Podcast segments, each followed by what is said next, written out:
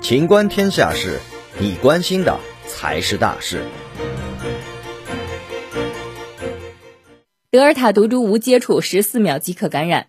德尔塔毒株最早于二零二零年十月在印度被发现，它是目前全球发现的传播最快、最强大的新冠病毒毒株。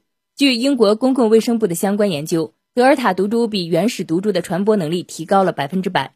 相比去年下半年在全世界流行的阿尔法毒株，其传播能力高出了百分之六十。具体来看，德尔塔毒株的可怕之处在于无接触十四秒即可感染。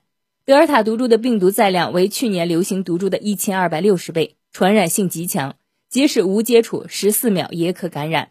针对这一问题，国家传染病医学中心主任、复旦大学附属华山医院感染科主任张文宏表示，德尔塔毒株虽然是最近在全球跑得比较快的病毒，但跑得再快，它也是冠状病毒，原有的防控措施和疫苗接种依然有效。